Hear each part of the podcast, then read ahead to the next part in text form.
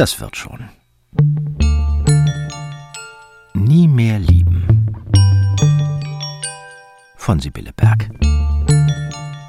Oh, sind wir die Einzigen? Der Einzige ist man da immer. Das geht ja super los. Mir ist heute so gar nicht nach Elend. Das haben wir gleich. Düster Herbst, Neurodermitis, Größe 46, verkrüppelte Tiere, Einsamkeit. Michael Flatley. Oh ja, ja, es kommt wieder.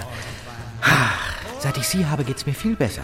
Ich kann Ihnen alles sagen, auch sexuelle Dinge. Irgendwann war ich unsichtbar geworden. Eine der Frauen, die eine Silberspülung im Haar tragen und einen Kurzhaarschnitt mit Pony und Dauerwelle und Gesundheitsschuhe. Kein Bruttosozialprodukt, keine Renditekurve, keine Gebärmutter. Die armen kleinen ausgeleierten Frauen ohne jede Funktion. Warum erschießt man die nicht ab einem gewissen Alter? So laufen wir herum weitere 40 Jahre und essen und scheißen völlig ohne jeden Sinn. Ich war früher kurz wer. Äh, picklig, als ich studiert habe und meistens onanierte. Ja, und dann habe ich in meinem Heimatdorf, Klein Welker, den ersten Beate-Use-Shop aufgemacht. Ich fuhr ein BMW. Und dann kam die Flut. Und alle Ossis sind ertrunken. Ihre kleinen Pappmaché-Geschichten lösten sich auf im Dreck.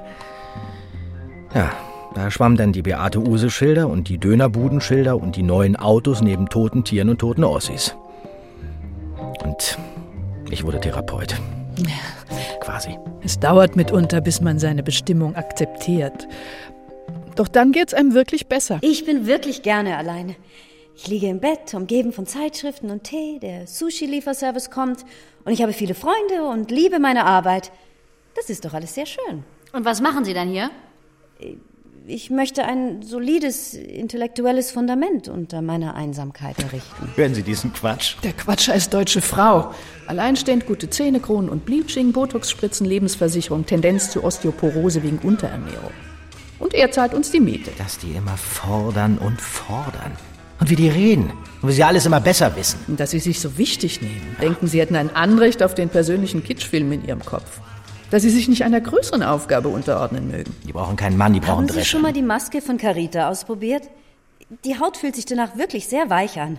Gleichzeitig wirkt sie gegen freie Radikale. Ich hasse freie Radikale. Ich schwöre ja normalerweise auf Clarence. Biologische Inhaltsstoffe sind mir schon wichtig. Und keine Tierversuche. Ich schätze Tierversuche. Sehr. Frische Hunde mit Lamer auf dem Gesicht in einer Wanne mit einem Shiseido Relax Anti-Age Bar.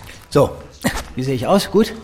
Nicht? Warum wird man eigentlich nie, nie geliebt? Warum müssen Sie einem immer, immer wehtun? Och, das ist so grauenhaft, so ungerecht, so unsozial. Ich war irgendwie entspannter, als ich noch an Wunder glaubte. Zwei normale Frauen. Sie haben nette Kleider, ein nettes Umfeld und sie haben es nett. An einsamen Abenden mit einem netten Buch und einer warmen Fischmahlzeit. Sie sitzen auf ihren Sofas wie Millionen andere Frauen. In der dummen Zeit des Übergangs. Bald schon wird man nichts anderes kennen als Alleinlebende und sich nicht mehr sehnen darum. Aber das kann die beiden hier nicht trösten. Sie werden am Ende doch denken, sie hätten das wichtigste Rätsel nicht gelöst. Ich kenne nur Alleinstehende, die warten auf einen eigenen Menschen. Und ich kenne nur Paare, die warten auf einen anderen Menschen. Auf Geld, ein Kind, ein Auto, ein Wunder, den Weltuntergang. Ach, dass doch irgendwas passieren wollte. So wie ich mir das immer vorgestellt habe, so ist das nirgends. Dass sie sich lieb haben und tragen. Ich sehe nur Frauen, die sagen, man muss Kompromisse machen. Und dann sitzen sie mit dem Mann vor dem Fernseher und da läuft ein Tierfilm. Dann werden sie müde und gehen zu Bett und haben kalte Füße. Sie treffen sich morgens auf dem Flur und fragen sich nicht, wie es geht. Meist geht so. und ausgerechnet bei uns würde es anders sein, denken wir. Die Frauen werden grau und sitzen zu Hause und den Kindern wischen sie das Gesicht mit nassen Taschentüchern und am Sonntag geht die Familie spazieren und Tiere beobachten und dann wieder die Woche und das Leben und daran sterben. So kann das doch wirklich nicht gehen. Und dann eben alleine. Die Fenster wären nicht klarer, wenn du sie putztest.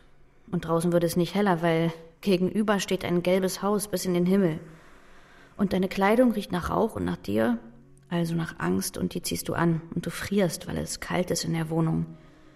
Weil du es nicht geschafft hast, mehr als eine Abhängige zu sein.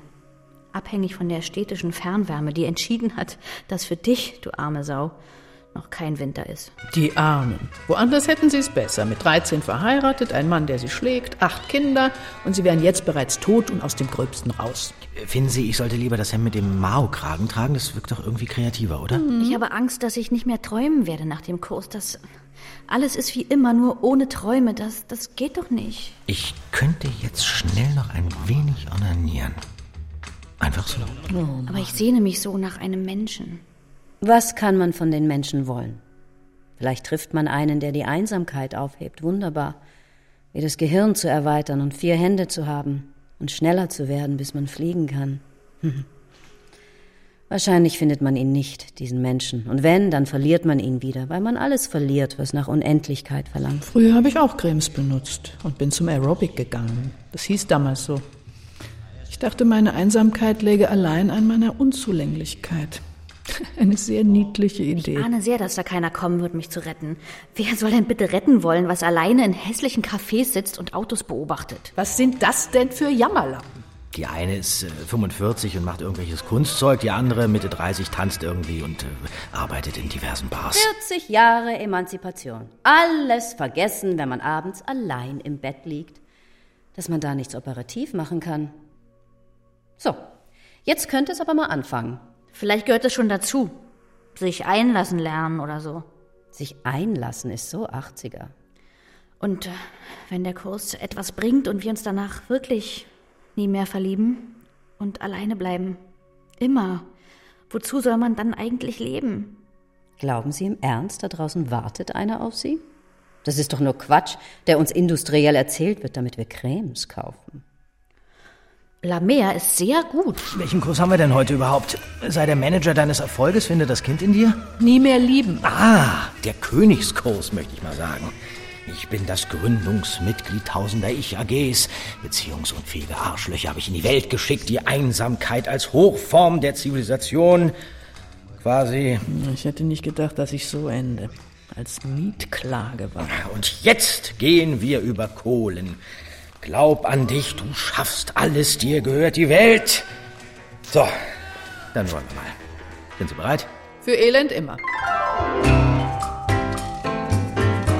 Einen wunderbaren guten Abend. Ich bin Knut, Ihr Kursleiter, und das ist mein Klageweib. Ja, benutzen Sie mich gern. Ist Ihnen aufgefallen, dass ich mich exakt um 30 Minuten verspätet habe?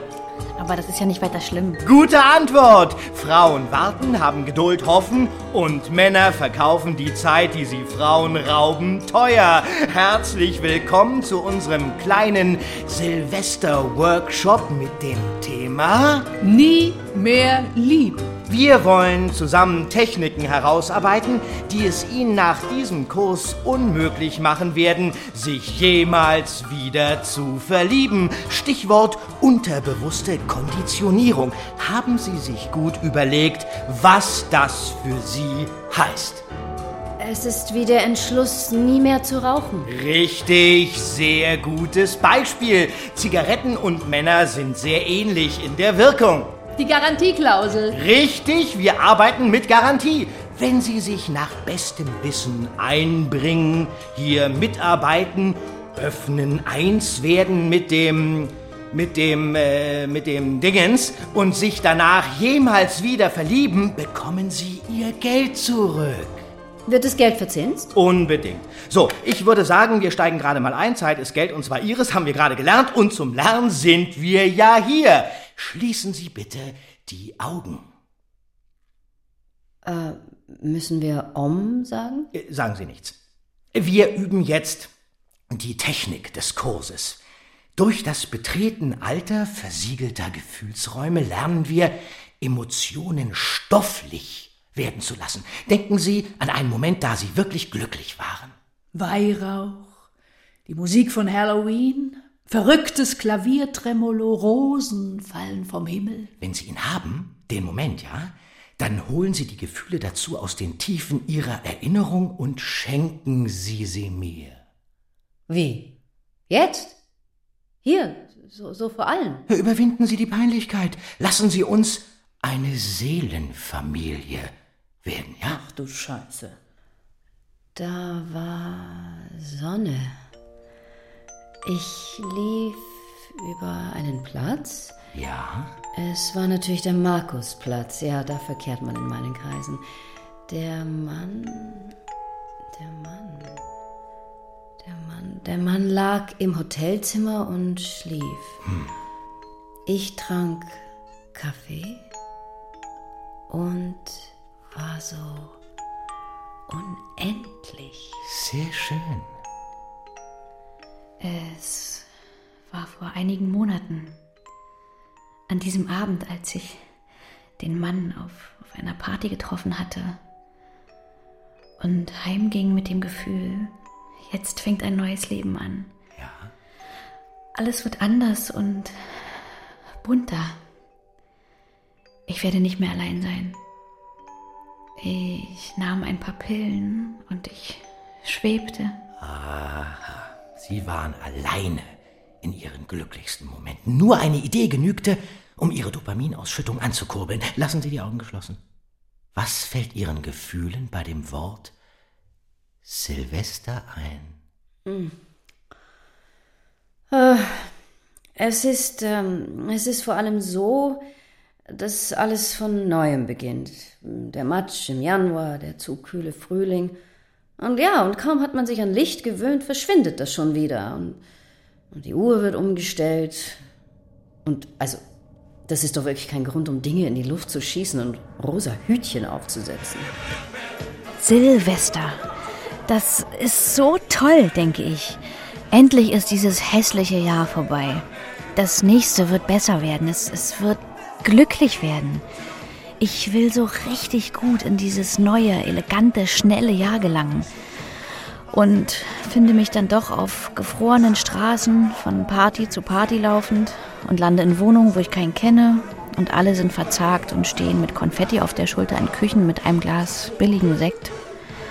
Und immer ist da ein betrunkener Mann mit Mundgeruch und Glatze braunen Halbschuhen, der dann mit mir redet. Hey, ich äh, bin der Mike. Und? Wer bist du? Ich bin die Peggy, sage ich auch immer. Das ist mein Pseudonym für unerträgliche Situationen. Ich äh, wollte diesmal eigentlich zu Hause bleiben.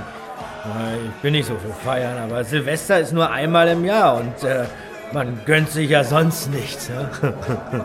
Oh ja, ich verstehe. Sagt man und fällt schon beim ersten Satz innerlich um vor Langeweile. Ich bin äh, Personalleiter ja, bei Blombach und Partner. Einem der regional bedeutendsten Unternehmen für Verfahrenstechnik. Das innere Ich, das Umgefallene, beginnt sich behutsam zu übergeben. Und es sagt: Das klingt sehr interessant. Naja, mit der Zeit wird's Routine. Dann stehst du mit Mike und denkst: Ich kenne eigentlich nur zwei Sorten Männer mit Berufen. Die eine macht Kunst oder Forschung oder sonst was, was allgemein anerkannt ist und ist eitel und kann nicht zuhören. Und die anderen sind gescheitert und verbittert und können nur über sich reden und nicht zuhören darum. Vielleicht sollte ich ihm eine Chance geben. Vielleicht ist er sehr tief. Ich habe kaum eine Frau getroffen, die so viel Theater um sich gemacht hätte wie jeder noch so unwichtige Mann. Ähm, unter uns, ich warte nur darauf, dass es zwölf schlägt und ich ihr meine Zunge so richtig deep in den Mund hängen kann. Und die Zeit bis zwölf vergeht überhaupt nicht. Oh, hört, hört. Schlägt äh, zwölf. Peggy, jetzt werde ich dich mal richtig küssen, ja? Und dann küsst man wen, der Mike heißt und denkt sich, wie kann man so verzweifelt sein? Etwas zu küssen, über das man noch nicht mal stolpern möchte. Ja, ja, diese Einsamkeit, die das Berühren fremder Körper, mit denen ein Nichts verbindet, mit Na, sich das, bringt. Das ging doch schon ganz gut. Sie haben sich ein wenig mit Ihren inneren Räumen vertraut gemacht. Die werden wir jetzt betreten, entrümpeln und renovieren. Wir werden jetzt arbeiten. Gesetze erkennen, sie lernen und begreifen. Begreifen, dass es keine Liebe gibt. Und geheilt sein. Glückliche, alleinstehende Frauen. Sie verstehen? Wir werden also ab morgen nie mehr verliebt sein? Nie. Treten Sie ein, meine Damen. Wir sind im Raum der Illusion. Ein Rachmaninow-Konzert, der Duft von Flieder. Ein Frühlingstag, der schon die Kühle des Verfalls in sich beheimatet, quasi hat. Ich weiß auch nicht, wie ich ausgerechnet bei Rachmaninow darauf komme, aber ich bin immer so unzureichend, wenn ich verliebt bin. Frauen reichen nie. Muss ich denn eine Frau sein müssen? Geht nicht was anderes? Sicher. Zum Beispiel geht Mann.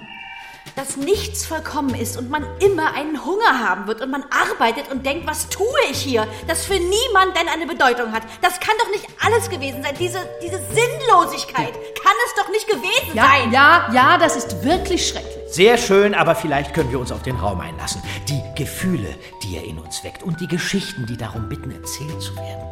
Was ist das Thema nochmal? Der Raum der Illusion, der Täuschungen, der Enttäuschungen. Haben Sie sich einmal in einem Mann geirrt? Haben Sie ihm vertraut? Seit ich weiß, dass es keinen Sinn gibt, dass es nur darum geht, mit ein wenig Würde die letzten Jahre herumzubekommen, geht es mir wirklich besser. Merken Sie sich meine Worte. Da war ein Mann. Sehr gut. So fangen Illusionen meistens an. Gehen Sie weiter. Es war ein Gartenfest bei Kirsten und Marc. Die haben eine IT-Firma. Und auf dem Fest waren alle ihre Freunde mit ihren IT-Firmen und Kindern und den urbanen Lebensräumen, die sie voll erschlossen hatten, mit interessanten Freizeitgestaltungen wie Pilates machen. Und Sushi aß ja eh keine Sau mehr. Ein Abend, da man vorher gedacht hatte, vielleicht passiert ein Wunder. Und die stattfindende Belanglosigkeit nicht fassen kann. Ich stand zum Gehen und dann war Hans-Jürg plötzlich neben mir. Eine furchtbare Party. All diese Frauen in eierschalenfarbenen Kostümen und die Männer mit Stirnglatze. Das trägt man heute ab 30.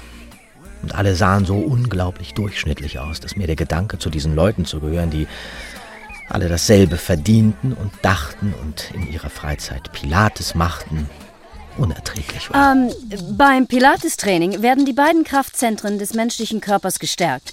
Sie setzen sich einerseits aus der unteren und tiefen Bauchmuskulatur und andererseits aus der mittleren Rücken- und der Schultergürtelmuskulatur zusammen.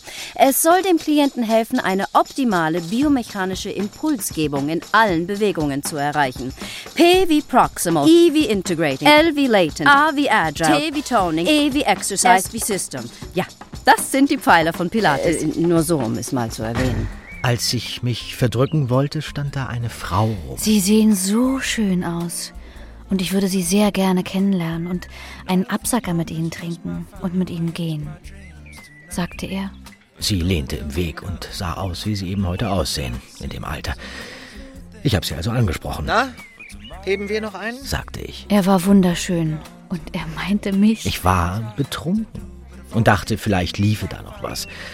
Irgendwann ist man ja immer betrunken und will eigentlich nur noch das, was läuft, egal mit wem. Also was Sexuelles. Dann saßen wir auf einer Bank im Regen, bis der Morgen kam. Er hat meine Füßchen gewärmt und wir haben wunderbar geredet. Ich habe in den Jahren nach meiner Promotion viel publiziert. Aha. Die Logizität in der Sprache Adornos war einer meiner Interessensschwerpunkte. In der Huche-Gesellschaft in Heidelberg referierte ich über die Dialektik seines Werkes. Wie ich in meinen zahlreichen Reden immer betonte, Ja? ging es mir oft um die oszillierenden Zwischentöne, die in seiner Prosa gleichsam zu schweben schienen. Selten hatte ich so gut mit jemandem gesprochen. Ich dachte, was für ein Glück, dass ich ihn kennengelernt habe. Ja, früher lernte man einfach noch wen kennen. Amseln zum Beispiel. Amseln sind ja solche Dreckschweine. Zum Abschied hob er mich hoch und hat mich getragen. Das war so schön, dass ich umgehend weglaufen musste. Bis hierhin scheint alles normal. Zwei Menschen treffen sich unverbindlich, sie verstehen sich. Naja, so gut es zwischen Mann und Frau eben geht. Die folgenden Tage war ich in dem Wissen, nicht mehr alleine zu sein. Ich dachte in jeder Sekunde an den Mann. Ich träumte davon, dass wir nach Paris führen. Ma Appetit. Sieh nur, Paris. Das lege ich dir zu Füßen und möchte dich auf diesem Wege fragen, ob wir nicht heiraten wollen. Oha. Jetzt beginnt die Sache aus dem Ruder zu laufen. Die Traurigkeit begann eigentlich erst vor einiger Zeit, vor meinem Geburtstag, um genau zu sein, als mir klar wurde, dass es nun sehr schwer würde, noch jemanden zu finden, der mein Leben mit mir teilt.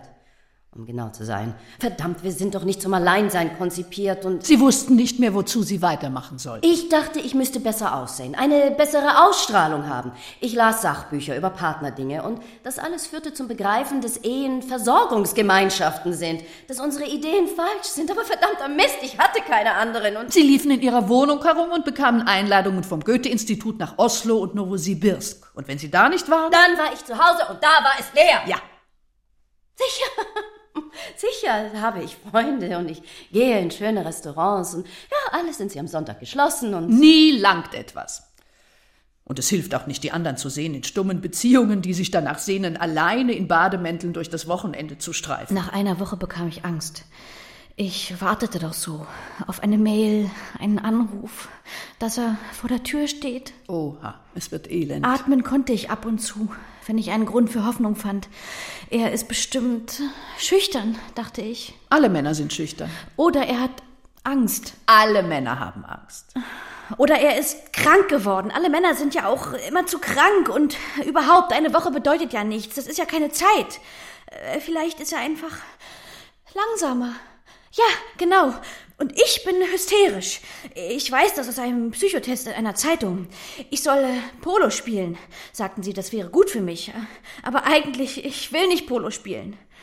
Ich will diesen Mann. Aber was macht man dann damit? Wo bewahrt man das auf? Was bekommt es zu essen und wozu? Ich wollte es nicht glauben. Dass ich mich so wohl gefühlt hatte und es ihm nicht klar sein sollte, das Besondere. Dann habe ich ihm geschrieben. Nicht fordernd, nicht aggressiv, nicht wütend, nicht zu lustig, nicht zu klug. Das mögen sie nicht. Ich bin 44. Mir gehört ein kleiner Verlag, ich arbeite viel und in meiner Freizeit unaniere ich zu meinen Huchelreden, die ich aufgenommen habe. Das langt mir. Die Unterschrift ging ja mal daneben. Regenfrau, hatte sie geschrieben. Die ist doch nicht ganz dicht. Bestimmt macht sie auch Bauchtanz und vergräbt Nachgeburten im Garten. Ich habe ihn noch ein paar Mal angerufen, nur um seine Stimme zu hören. Also ich habe aufgelegt, wenn er sich meldete. Ich habe Artikel über ihn im Internet gesucht ähm, und ein Foto von ihm ausgedruckt. Er bei einer Huchelrede. Wie süß. Ich wurde irgendwie verzweifelt. Ich könnte mich in so eine Frau nie verlieben. Sie ist schon so fest, auch verbittert teilweise. Mich fasziniert eher, ähm, na sag schon, ähm, Unschuld. Liebe gibt es nur unter unschuldigen Menschen. Und ich habe gehofft. Das ist unser Business. Hoffen und geduldig sein und Verständnis haben und gütig sein. Und wenn wir stark sind, es nicht zeigen. Wenn wir Erfolg haben, uns klein machen und kochen und die Wohnung nett machen und uns nicht anmerken lassen, wenn wir krank sind. Verschweigen, wenn wir klug sind und das alles mit dem großartigen Erfolg, dass wir am Ende doch allein sind, weil sie vor uns sterben, die Idioten. Oder uns verlassen. In der Nacht kam er und sprach zu mir. Ich habe dich gefunden und ich will dich nie mehr verlieren. Lass uns zusammenziehen. Ich habe einen Pierkönig-Bungalow. Da werde ich dich weitgehend herumtragen. Und dann zögen wir in diesem Bungalow. Bauschige Vorhänge würden wehen. Und im Garten am Fluss stünde ein weißes Horsey. Jetzt dreht sie komplett durch. Und er würde mir Geschichten vorlesen. Und kleine Schweine briete er mir, um mich zu füttern. Wir würden nachts zusammen spazieren gehen und er würde mir wissenswerte Dinge über Philosophen erzählen. Ja, also der Schopenhauer, der war schon eine Nummer. Jemand, von dem ich weiß, dass er so zu mir passt, der muss doch auch Gefühle haben. ich habe ein unter uns nicht so tolles Gefühl. Ich hasse es, wenn man mich unter Druck setzt. Schauen Sie, ich bin äh, irgendwie multioptional. Was soll ich mit einem Menschen, wenn ich viele haben kann? Wenn ich ehrlich bin, warte ich immer noch. Ich glaube daran, dass er auftaucht und alles nur ein Missverständnis. So, danke, das reicht. Ich fasse mal eben zusammen. Wir haben hier einen typischen Fall von Komplettprojektion. Wollen wir in einer Gruppenaufstellung unsere Erkenntnis manifestieren? Sie kennen seine Eltern nicht, wissen nicht, wie es ist mit ihm an einem verregneten Sonntag und wie er riecht am Morgen. Männer spüren, wenn sie nicht gemeint sind. Dann äh, werden sie böse. Aber noch wichtiger, ein Mann, der ein sexuelles Interesse hat, wird sich melden. Wiederholen Sie. Ein Mann, der sich nicht meldet, hat kein Interesse an mir. Wenn er nicht anruft, hm, will er nichts. Gar nichts. Nicht ein bisschen. Gehen wir weiter. Weiter durch unsere innere Wüste. In das Zimmer der Illoyalität. Oh ja, loyal. Das konnte er prima nicht. Ähm, ich, ich verstehe den Begriff nicht. Dann red ich mal so lange. Ich war für meine Männer da. Ich habe sie aufgebaut, versorgt, bekocht. Ich habe mir ihren Schwachsinn angehört. Ich habe in Kauf genommen, dass sie mich betrogen. Habe entschuldigt, wenn sie nicht für mich da waren, wenn ich Sorgen hatte. Als der Krebs kam, waren alle weg, als das Alter kam. Fast 15 Jahre lebten wir zusammen, René und ich. Er war kein auffallend attraktiver Mann. Er machte Kunstfotos von sich und seiner Unauffälligkeit, die er dann mit Schwarz übermalte. Ich habe nie Erfolg gehabt. Das Geld verdiente ich. Sie machte einfach immer die gefälligeren Sachen. Er war meine Familie geworden. Ich hatte seinen Kopf gehalten, wenn der abfallen wollte.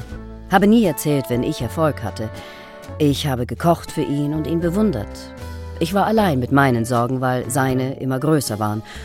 Und wenn ich krank war, musste er. Grad mal kurz los. Oder war viel kränker. Du, mir tut das Bein so weh. Ob das eine Enzephalitis ist? Ich hatte gedacht, dass wir zusammen alt würden. Ich fühlte mich so alt mit ihr. Ich liebte die Vertrautheit. Manchmal liefen wir den ganzen Tag im Pyjama herum. Wir lagen auf der Couch und sahen Videos. Ich mochte seinen Bauch und seinen Geruch. Geruch, da denk ich immer an Knoblauchbrot in den Kneipen, wo ich arbeite. Ich dachte ja immer, dass ich mal tanzen würde. Ich habe Workshops gemacht und mich immer wieder beworben bei freien Gruppen. Manchmal bin ich genommen worden. Es gab kein Geld und wir traten vor drei, vier Leuten auf in kleinen alternativen Spielstätten. Und ich habe immer gedacht, das wird noch und habe nebenher in alternativen Restaurants, alternativen Gästen, alternatives Knoblauchbrot serviert. Mir fiel auf, dass es mir nicht auffiel, wenn wir beide im Bad waren. Ich auf dem Klo, sie sich rasierend. Und ich dachte dann, wir haben gar keine Geheimnisse voreinander. Das ist irgendwie schrecklich. Und sie nimmt ihn nicht mehr in den Mund. Himmel, wie unendlich langweilig. Ab und an hatten wir Verkehr. Ich habe sehr gerne Verkehr mit jemandem, der mir nah ist. Ja, das nimmt dem Ganzen die Peinlichkeit. Ich habe auch einmal Schwung in unser Sexleben gebracht und mir einen schrittoffenen Slip und ein Negligé gekauft. Ja, und einen Stripkurs besucht. Das habe ich dann ausprobiert. Sag mal, was tust du da eigentlich? Ein voller Sexualerfolg, wie ich meine. Natürlich reizte sie mich erotisch schon lange nicht mehr. Sie war mir zu einer Schwester geworden. Es war ja niedlich, aber ein Mann ist doch auch ein Wolf. Stück weit. Da war so ein Abend im Herbst und er trat in mein Zimmer. Ich äh, muss mit dir reden. Ja? Ich habe mich verliebt. Was? Ich habe versucht, mich dagegen zu wehren, aber ist stärker als ich. Ich habe ein Recht darauf, glücklich zu sein. Das Recht hat doch keiner, dachte ich. Es gibt das nicht im Grundgesetz. Und dann dachte ich weiter, dass das alles wie irgendwo gelernt wirkt. Es gibt Sätze, die darf man einfach nicht sagen. Weißt du, ich empfinde eher freundschaftlich für dich. Schon wieder so ein Satz. Ja, das ist doch großartig. Freundschaft. Was gibt es denn mehr? Wir haben uns. Auseinandergelebt. Rattennase. Für dich gibt's doch nur deine Arbeit. Aber wir leben davon. sagte ich und wusste, ah, das war der falsche Satz. Siehst du? Siehst du, das. Das meine ich. Ich fühle mich nicht mehr als Mann neben dir. Wir, wir könnten eine Galerie für dich suchen.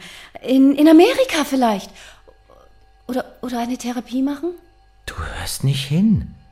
Es hat dich noch nie interessiert, was ich denke und sage. Bin ja nur ein Versager. Ich will keine Therapie, ich will frei sein. Frei sein. Frei sein, dachte ich, das hat mit der Prärie zu tun. Bitte sag, dass du Spaß machst.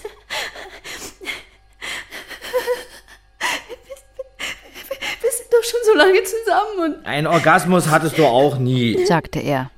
Ich verlasse dich jetzt. Was von meinem Anwalt hören. sagte er. Dann nahm er einen Rollkoffer und ging. Ich hörte seinen Koffer auf der Straße hinter ihm herrollen. Sehen Sie, so ein Koffer verleiht einem doch ein gewisses Auftreten. Ich bin mit meinem ab und zu spazieren gegangen. Einfach so. Was, was soll man machen, wenn man sich verliebt? Ich habe mich mit meiner äh, Frau wohlgefühlt. Aber ich habe ihr nie genügt. Ich habe das Glück, dass Bianca wirklich mich meint. Ich fühle mich stark mit ihr bin so erleichtert, äh, frei zu sein. Ich, ich, äh, ich, äh, ich, äh, ich, ich weiß, äh, Bianca ist erst äh, 23, aber sie ist wirklich äh, weit für ihr äh, Alter. Seine Sachen und auch meine ließ er abholen, als ich unterwegs war. Ich zahlte ihm Unterhalt und habe ihn dann noch einmal getroffen mit einem nachlässig blondierten Mädchen. Er sagte: Das äh, ist ähm, Bianca, meine Freundin. Hallo, Bianca. Müsstest du nicht in der Schule sein um diese Zeit? Und Sie können wieder ohne Altenbetreuerin auf die Straße. Toll. Na, dann noch einen schönen Ausflug mit dem werten Herrn Vater. Ich hoffe, du verdienst bald Geld. Das tut er nämlich nicht. Ach, solange Sie ihn unterstützen, langt das schon. Dann ging er und Bianca schmiegte sich an ihn. Ich sah den beiden nach und dachte, wie merkwürdig, dass man einen Körper, den man kannte wie seinen eigenen, auf einmal nicht mehr anfassen darf. Das ist jetzt Biancas Körper, und sie wird die Sommersprossen zählen unter seinen Augen. Es sind fünf. So, das, äh, das reicht mir schon. Wie lautet in dem Fall wohl unser Gesetz? Äh, du wirst immer gegen eine Jüngere ausgetauscht? Ähm, noch eine Idee? Äh, du sollst nie heiraten. Nun, da äh, helfen wir doch mal. Mach dein Schicksal nie von einem Mann abhängig. Der Mann ist dein Feind.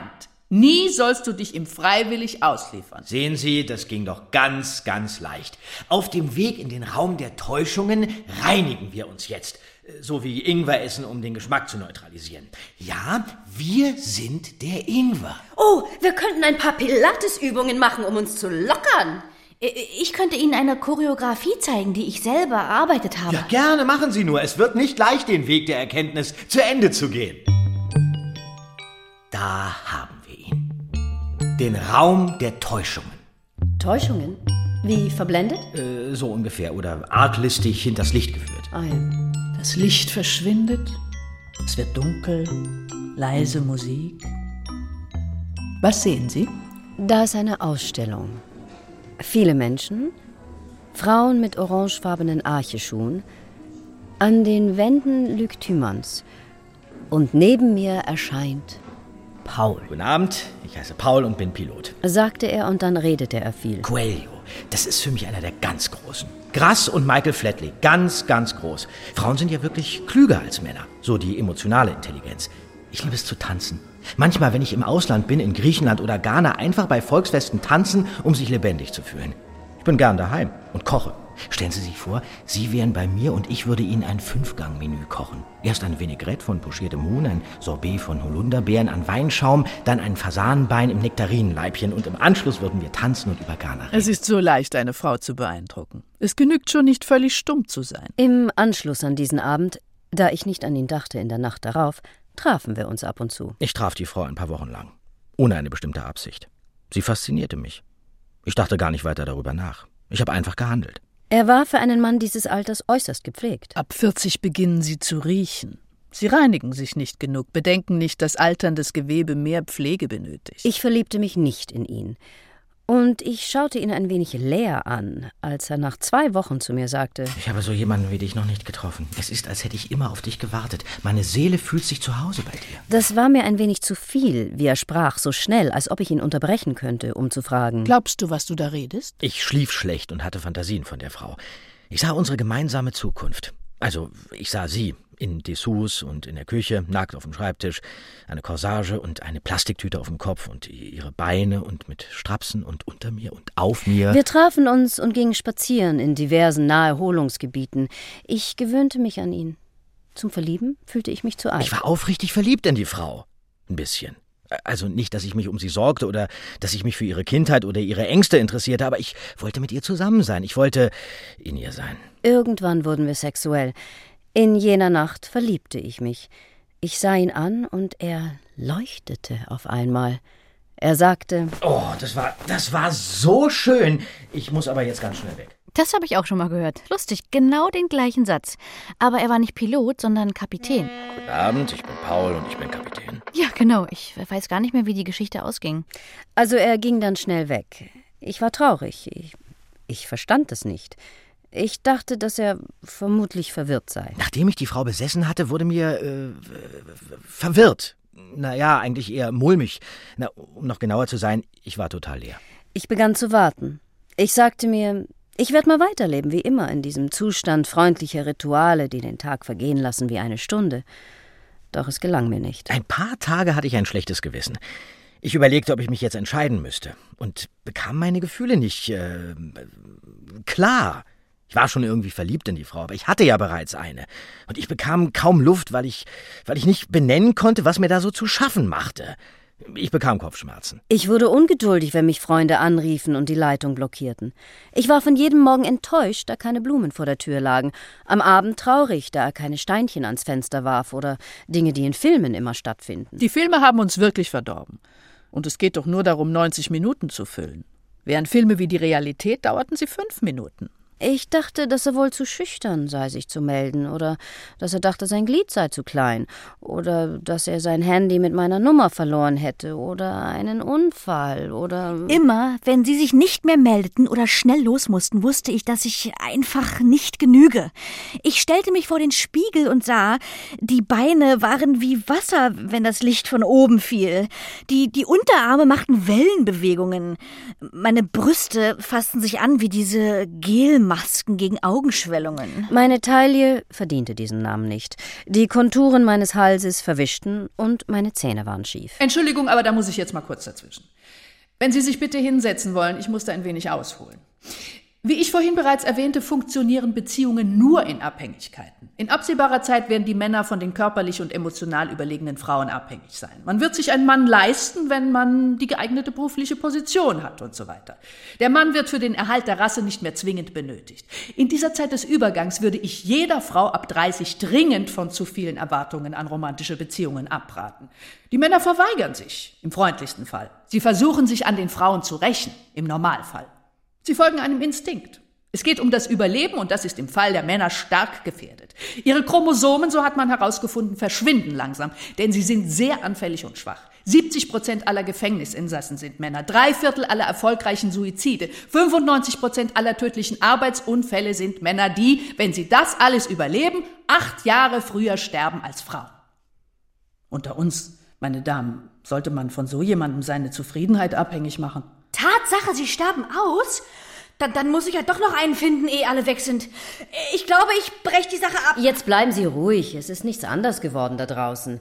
Die Männer stehen da jetzt nicht demütig und denken, alter Schwede, wir sterben aus, jetzt wollen wir uns noch mal so richtig binden. Nun, es ist Ihre Entscheidung, den äh, Heilungsprozess abzubrechen. Wir hören doch weiter die Geschichte, bitte. Da gibt es keine Geschichte. Ich fand seinen Namen neben dem seiner Frau im Telefonbuch. Das ist alles. Ich traf meinen Kapitän auf der Straße. Mit seiner Frau, ja. So hörte meine Geschichte auf. Jetzt ist es mir wieder eingefallen. Können Sie einen Lehrsatz formulieren? Nie Piloten? Äh, auch? Nie verheiratete Männer. Lass dich nie mit einem verheirateten Mann ein. Das geht nur in Filmen gut aus. Oder wenn du 23 bist. Verheiratete Männer sind meistens zufrieden nur äh, etwas gelangweilt. Ein Mann wird seine Gewohnheiten nur höchst selten aufgeben. Männer haben keine Zivilcourage und sie hassen Veränderung. Wiederholen Sie. Niemals verheiratete Männer, wegen bringt nichts. Und? Wollen Sie immer noch gehen? Bitte. Sie können Ihr Leben ändern oder alles geht so weiter wie bisher. Ich weiß es nicht. Ich habe Angst. Neue Lebensabschnitte machen immer Angst. Kommen Sie. Lassen Sie uns weitergehen. Wir haben hier ein schwieriges, nun ich, ich würde fast sagen intimes Thema. Das ist der Raum des Wahns. Der Raum der Wahnvorstellungen. Kariert. Schafe mit Rollen an den Tatzen. Eisbein. Duisburg-Marxloh. Wie jetzt Wahn? Einbildungen. komplette Verwirrungen. Drogen. Oh, äh, Drogen. Da, da war was. Ja, lassen Sie es zu. Da war Klaus. Klaus? Ich dachte, die heißen immer Malte, die mit den Drogen. Ich lernte Klaus in einem Café kennen. Er hatte lange Haare und viele Ringe an den Fingern. Als er ging, ließ er seine Nummer auf meinen Tisch fallen und flüsterte. Meld dich doch mal. Ich hab da was für dich. Ich rief ihn noch am selben Abend an. Also, ich wartete drei Stunden, in denen ich herumlief in der Wohnung und dann rief ich ihn an. Na, und? Was hast du denn? Die Befreiung von deinem alten Ich? Du bist der Gott. Das ist das Gesetz. Äh, kannst du ein bisschen genauer werden? Hey, ich hab dich erkannt. Hey, du sehnst dich nach Hingabe, nach der Überschreitung deiner Grenzen. Du willst Phönix sein, der aus der Asche zum Licht steigt. Ja, ich weiß nicht recht. Ich äh, muss erst noch meine Wäsche fertig machen, sagte ich und dachte, der ist doch nicht ganz gebacken. Ich hab gerade ein Lied geschrieben. Hast mich inspiriert. Was dagegen, wenn ich nochmal auf den Sprung vorbeikomme? Oh, wie schrecklich. Dieses Er kommt noch vorbei Business. Da läuft man dann rum in der Wohnung und zieht sich um, legt die passende Musik auf. Ich hatte erst Per Ubu, aber ja, das war zu unklar. Dann Ministry. Das war zu 80er. Dann ein Gabba-Sampler, der war zu wenig sexy. Ich hab dann Leonard Cohen genommen. Dazwischen mich immer wieder umgezogen. Und schnell die Beine rasiert und die Füße gewaschen. Na, man weiß ja nie. Und dann Bücher aufgeschlagen hingelegt. Da wusste ich ja in dem Fall gar nicht recht. Also ich habe einen Harry Potter hingelegt und einen Boris Vian und Kafka. Das geht ja bei Männern immer. Und Raumspray oder Duftkerzen. Und Parfum an den richtigen Stellen zart aufgetragen. Und einen Slip ins Bad gehängt, das soll stimulierend wirken. Und dann sitzen und warten meist viel zu lange, weil sie kommen immer zu spät. Und immer ins Bad und alles nachpudern und richten und sich bloß nicht bewegen, damit der Scheiß nicht in sich zusammenfällt. Und dann kam er also. Und er war nicht frisch gewaschen und nicht rasiert und seine Sachen waren nicht besonders gepflegt. So kommen sie immer. Ja, ich saß zu Hause, als die Frau anrief. Mein Zuhause war scheiß Kreuze an der Wand, Ketten, um Mädchen dran aufzuhängen, nur da waren keine Mädchen. Steinfußboden, Bücher von Satanisten und Geheimwissenschaftlern und es war kalt und unaufgeräumt und ich langweilte mich. Ich habe früher mal in Bands gespielt, aber die gibt's alle nicht mehr. Und dann war ich Tontechniker geworden, so freiberuflich. Aber es lief nicht richtig. Ich wusste erst gar nicht recht, was ich mit ihm machen sollte. Leonard Cohen sang und ich merkte, dass alles falsch war. Ich fühlte mich so, wie man sich fühlt mit dem falschen Menschen, wenn man spürt, da passiert nichts. Da findet einfach nichts statt. Ich redete irgendwas und merkte, dass ich mich in die Frau nicht verlieben würde. Aber ich war seit Jahren nicht mehr verliebt gewesen und ich hatte auch nichts mehr weiter vor an jedem Abend. Klaus erzählte mir von Satanismus und anderen Dingen. Hey, die Teufelsaustreibungen sind heute aktueller als vor 100 Jahren. In Verbindung mit Kinderpornografie und einigen Vorstandsvorsitzenden, die in der Unterwelt wohnen. Man erkennt sie nur an den gelben Overalls, die sie tragen. Wenn da Mittag ist, ja, tönt keine Sirene, sondern eine Truppe Zwergwüchsiger, die nach den Atombombentests in Nevada das Bewusstsein verloren haben und nun Globalisierungsgegner sind. Er, er machte auch Musik und war Sadomasochist. Und äh, ich hatte das Gefühl, noch nie einen geheimnisvolleren Mann getroffen zu haben. Klaus besuchte mich jeden Tag. Ich dachte, dass er wohl verliebt wäre und ich begann darum auch Gefühle zu entwickeln. Oh ja, das kenne ich. Jemanden gut finden. Nur weil er gerade herumsteht. Nach einer Woche ging er nicht mehr zu sich nach Hause. Ich wollte noch nie mit einer Frau zusammenwohnen. Aber mit dir ist es irgendwie anders. Und es machte mich glücklich, dass ich für jemanden so wichtig war. Es war wirklich angenehm bei ihr. Mochte sie sehr. Wohnung war warm, Kühlschrank voll und ich. Ich hatte das Gefühl, ich sei reif für das Experiment näher. Wenn ich heimkam, saß er und spielte Gitarre, während ich kochte. Und wenn ich auf der Straße war, dachte ich, das ist so toll. Ich habe einen Mann. Er ist zu Hause und wartet auf mich. Ich, ich könnte eine Waschmaschine kaufen und dann könnten wir zusammen Wäsche waschen. Wir haben dann zusammen Wäsche gewaschen. Irgendwann fing Klaus an, sich zu verändern. Er hatte seit langem keinen Job mehr gehabt und wenn ich heimkam, waren die Aschenbecher immer voll und er saß vor dem Fernseher. Er sagte dann... Ich habe gerade eine kleine Pause gemacht. Er war sehr kreativ. Also er schrieb ein Buch und komponierte. Leider hatte er keinen Erfolg mit allem, was er tat. Ja, ohne Beziehung kannst du es einfach vergessen. Ja, die haben Angst. Angst vor wirklicher Qualität, scheiß Mittelmaß. Na, du als Frau hast es da viel einfacher. Generell nicht ernst genommen zu werden, von Geburt an minderwertig sozusagen, erleichtert einiges. Aus den Zigaretten wurde Hasch und er hatte immer rote Augen und sprach schleppend. Dann nahm er Pillen und Kokain und ich bezahlte das, weil es gut für seine Kreativität war.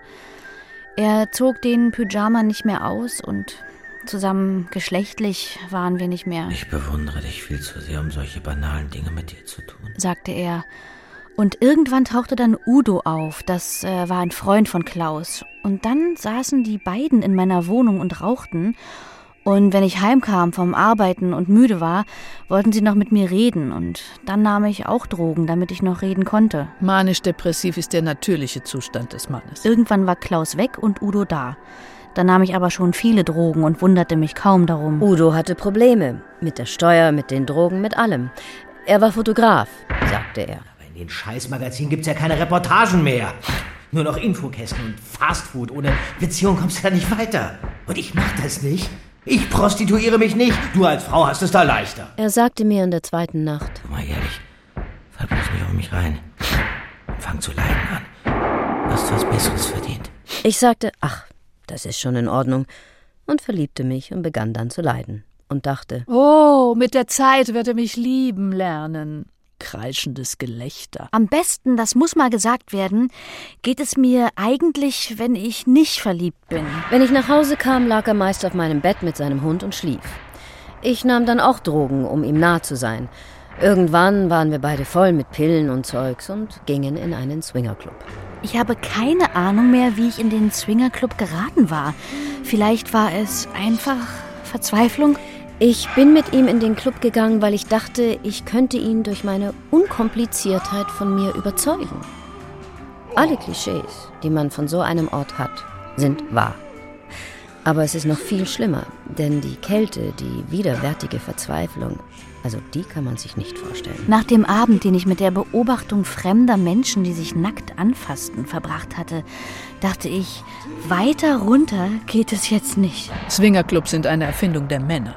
Die würden sich zu Tode kopulieren, würden die Frauen ihnen nicht Einhalt gebieten. Nach diesem Abend dachte ich, dass ich etwas ändern müsste. Aber ich hatte keine Ahnung was. Als ich heimkam, saß ich an meinem Küchentisch, so wie ein Jahr davor. Und ein Jahr davor. So, das sind ja sehr schöne Schlussworte. Haben wir etwas gelernt? Nie mehr Swingerclubs. Nie mehr Drogen? Und nie mehr Männer, die nicht für sich selber sorgen können. Die wollen keine Frau, die wollen eine Mutter. Ich denke, wir sind nun bereit für die letzte Etappe unserer inneren Reise, ja? Wir müssen uns ein wenig beeilen, es ist gleich Mitternacht. Ah ja, äh, Sie denken sich vielleicht, nun haben wir aber alles durch, Mehr Elend geht nicht. aber es geht immer noch schlimmer, immer noch trostloser. Wir sind hier im Raum der traurigen Arrangements. Kleinfamilien, Parkettlaminat, Bach hören, Spiegel lesen. Wow, ich bin gerade super in Fahrt. Also bitte erinnern Sie sich, lassen Sie es zu und so weiter. Ich war allein übrig geblieben. Ich merkte, dass ich noch nicht einmal mehr von irgendwem in Ruhe gelassen wurde. Da war keiner mehr. Und ich, auf dem besten Weg, eine dieser Frauen zu werden, die immer sagten, man muss doch positiv denken und die ins Theater gingen, zusammen mit einem Abonnement. Ich wollte immer meine Ruhe. Nach der Schule habe ich Einzelhandelskaufmann gelernt. Ich habe mich unwohl gefühlt in dem Neonlicht, aber ich hätte nicht zu sagen gewusst, wie es mir hätte wohler sein können. Und ein Beruf war ja auch nicht zum Spaß haben da. Freundinnen hatten mir erzählt, dass es einem nach den Wechseljahren besser gehen würde. Das sexuelle Begehren würde weniger, die Ruhe größer. Ach, ich freute mich darauf. Doch ich hatte vielleicht noch zehn Jahre vor mir mit dieser biologischen Unruhe. Ich sah keinen mehr, der mir gefiel. Ein dauernder Sonntag. Und ich dachte, ein Körper, der nicht ab und an gehalten wird, ist nur ein verpackter Verdauungstrakt. Aber es fasst keiner mehr einen an heute. Das bezahlt einem ja auch keiner. Alles würde so weitergehen. Die Abende mit den netten DVDs und goldenen Galerieeröffnungen. Und die Einladungen des Goethe-Instituts. Ich bin gepflegt und kann mich beschäftigen. Ich bin nicht einsam. Ich kenne viele Erwachsene mit spannenden Berufen. Ich esse gute Sachen. Ich langweile mich selten. Ich liebe Musik. Ich kann mir alles leisten, was ich will. Aber scheiße, ich weiß nicht, was ich will. Mein Ausbildungsbetrieb übernahm mich. Ich wohnte zur Miete abends und am Wochenende habe ich gelesen oder ferngeschaut. Ich hatte nie Freunde. Ich war nie einer, der Frauen ein Lächeln hatte entlocken können durch seine bloße Erscheinung. Ich suchte nach einem Zufall, nach einem Schicksal, nach etwas, was mir einen Anlass gab, aus etwas auszubrechen, was ich vielleicht gar nicht verlassen wollte. Ich fand Rüdiger. Ich lernte im Museum eine Frau kennen, Van Gogh und so weiter. Ich war da, weil Sonntag und sonst nichts war und ich hatte doch meinen Job verloren und die Frau sprach mich an. Ähm, äh, Van Gogh. Äh, also ich finde ihn überschätzt. Ich mag Bilder, auf denen man was erkennt. Ah, interessant. Trinken wir einen Kaffee? Ich wusste wirklich nicht, was die Frau von mir wollte. Es klingt zwar ein wenig unglaubwürdig, aber bis dahin war ich nur mit drei Frauen zusammen gewesen, also auch nicht richtig zusammen. Eine war eine Prostituierte, den anderen gab ich nur so ein wenig Geld. Ich redete zu dem fremden Mann um mein Leben. Ich war den ganzen Sonntag durch nasse Straßen gelaufen und dann war er vor mir gelegen. Wie ein Hund. Die Frau redete viel und mir fiel nichts ein. Wir tranken Kaffee, der war kalt, dann gingen wir zu ihr. Ich nahm ihn mit nach Hause, diesen Mann, und dachte, dass es vielleicht möglich wäre, ihn einfach zu behalten. Ich saß in der Wohnung der Frau und verstand nicht, was sie von mir wollte. Eigentlich wäre ich lieber gegangen, aber ich wusste nicht wohin. Das ist alles so ernüchternd. Ich habe immer gedacht, dass nur ich keinen Mann habe, dass nur ich alles falsch mache. Aber ich glaube unterdessen, die Zeit ist falsch. Irgendwann haben wir uns umarmt. Wir haben uns festgehalten. Das war der schönste Moment seit langem. Einen Menschen halten und fühlen, dass er lebt. Später gab es Schnittchen und Wein und ein Bett. Ich versuchte mit der Frau zu schlafen, das ging nicht. Sie machte mir Frühstück am nächsten Morgen. Wir redeten nicht viel und am Abend sahen wir uns wieder, auch den Abend darauf. Ich war überzeugt davon, dass man eigentlich jeden lieben, mit ihm leben konnte, wenn man weise genug war, keine Wunder mehr zu erwarten. So ein netter Mann. Fragen Sie mal in zwei Drittel der restlichen Welt. Die Frauen würden tanzen vor Freude mit einem Mann, der nicht trinkt und sie nicht schlägt. Apropos tanzen, ich könnte schon wieder. Ich ignorierte, dass er mich ein wenig langweilte und mir seine Trikotagen nicht gefielen, dass er mich nicht entzündete und nichts von dem mochte, was mir bis dahin wichtig schien. Aber wen interessierten schon Kunst und Filme und Bücher und Musik? Das waren Hintergrundgeräusche. Ich ging jeden Tag zu der Frau und ich gewöhnte mich an sie. Ich verstand nichts von dem, was sie tat. Sie roch gut und war freundlich. Ich kleidete ihn ein, schenkte ihm ein neues Parfum. Es war wunderbar, keine Angst vor einem Mann zu haben, dachte ich, und ging mit Nachtcreme und Lockenwicklern zu Bett, wenn er da war. Aha, für mich klingt das gut. Je länger ich mit ihm zusammen war, umso mehr glaubte ich es herausgefunden zu haben, das Geheimnis der großen Liebe. Es war nicht verliebt zu sein, es war es zu wollen. Sie nannte mich mein Mann und mir wurde fast übel vor Stolz. Ich traute mich nicht viel zu reden, damit sie nicht merkte, dass da keine großen Gedanken waren in mir. Ich begann ihn meinen Mann zu nennen. Ich wollte ihn heiraten, um mich zu fixieren.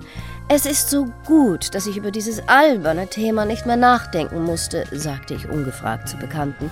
Und berichtete jemand von einer großen Verliebtheit, verdrehte ich die Augen und die Knie schliefen mir ein vor Langeweile. Ja, nach Liebe sehne ich mich eigentlich nur, wenn ich mich langweile. Sonst habe ich ja zu tun. Ich wollte so gerne mal mit ihr in Urlaub fahren. Ich dachte, so in einem Urlaub würden wir uns besser kennenlernen. Ich hatte sie sehr gern. Wir sind dann auf eine Insel gefahren. Es war zu heiß, hell. Einmal nachts gingen wir in den Whirlpool. Ich stand da, wie ich dachte, dass man in einem Film jetzt stehen würde, auf einer Insel am Whirlpool mit dem Geliebten. Ich stand wie eine Statue bis ich dachte, ich würde mich nie mehr bewegen können. Ich wollte mich nie wieder bewegen. Ich wollte nicht mehr da sein vor unendlicher, müder Langeweile.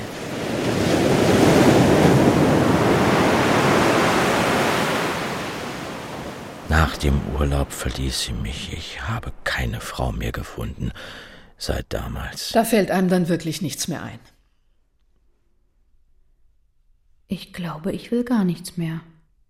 Das ist der entscheidende Satz. Leise Harfen. Räucherstäbchen. Nun werden Sie nie mehr etwas anderes lieben als sich selbst.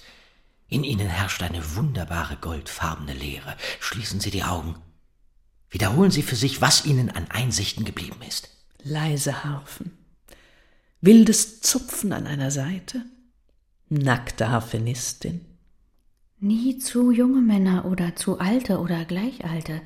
Nie Männer mit Potenzproblemen, mit Fixierung auf die Mutter, mit Abszessen, mit Hautkrankheiten, mit zu viel oder zu wenig Erfolg, mit Kindern, mit Ex-Frauen, mit braunen Halbschuhen, nie Verwaltungsangestellte, Schauspieler, Fußballer, nie Männer aus Medienberufen oder aus Banken, aus Konzernen, nie Rockstars oder Konzeptkünstler, nie Männer mit nur einem Bein oder zweien oder Glatze oder langen Haaren. Sehr schön, sehr schön. Weiter, was keimt in Ihnen? Welches begreifen? Da wird keiner mehr kommen und mit mir alt werden. Keiner, mit dem ich lachen kann und dem ich meine Lieblingsplätze zeigen darf. Niemand, den ich wärmen kann und vorlesen. Ich werde immer so weiterleben wie bis jetzt. Nur werde ich nicht mehr denken, dass es irgendwann anders wird. Ja, sehr gut, sehr gut. Und was fühlen Sie jetzt? Es ist wie ein Nachmittag am Meer. Alle Familien sind schon im Hotel. Ein paar leere Flaschen liegen da. Die Möwen schreien. So ein Gefühl wie nachdem ein Flugzeug in Turbulenzen war und man realisiert danach, dass man doch nicht abgestürzt ist. Es ist Mitternacht. Ein neues Jahr beginnt und Sie betreten es geheilt und zufrieden. Ich fühle mich gut. So leer. Und schon bald wird wieder Herbst sein. Sie sind geheilt. Ich gehe jetzt Bierchen trinken.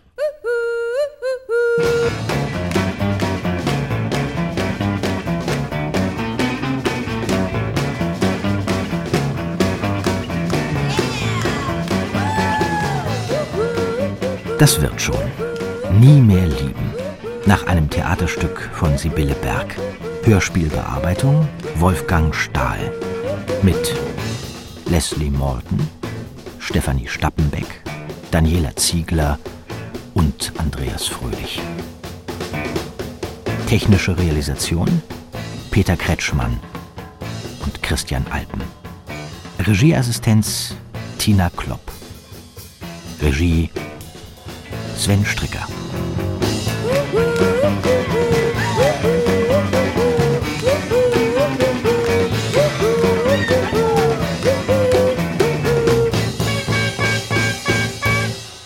Produktion Norddeutscher Rundfunk 2006.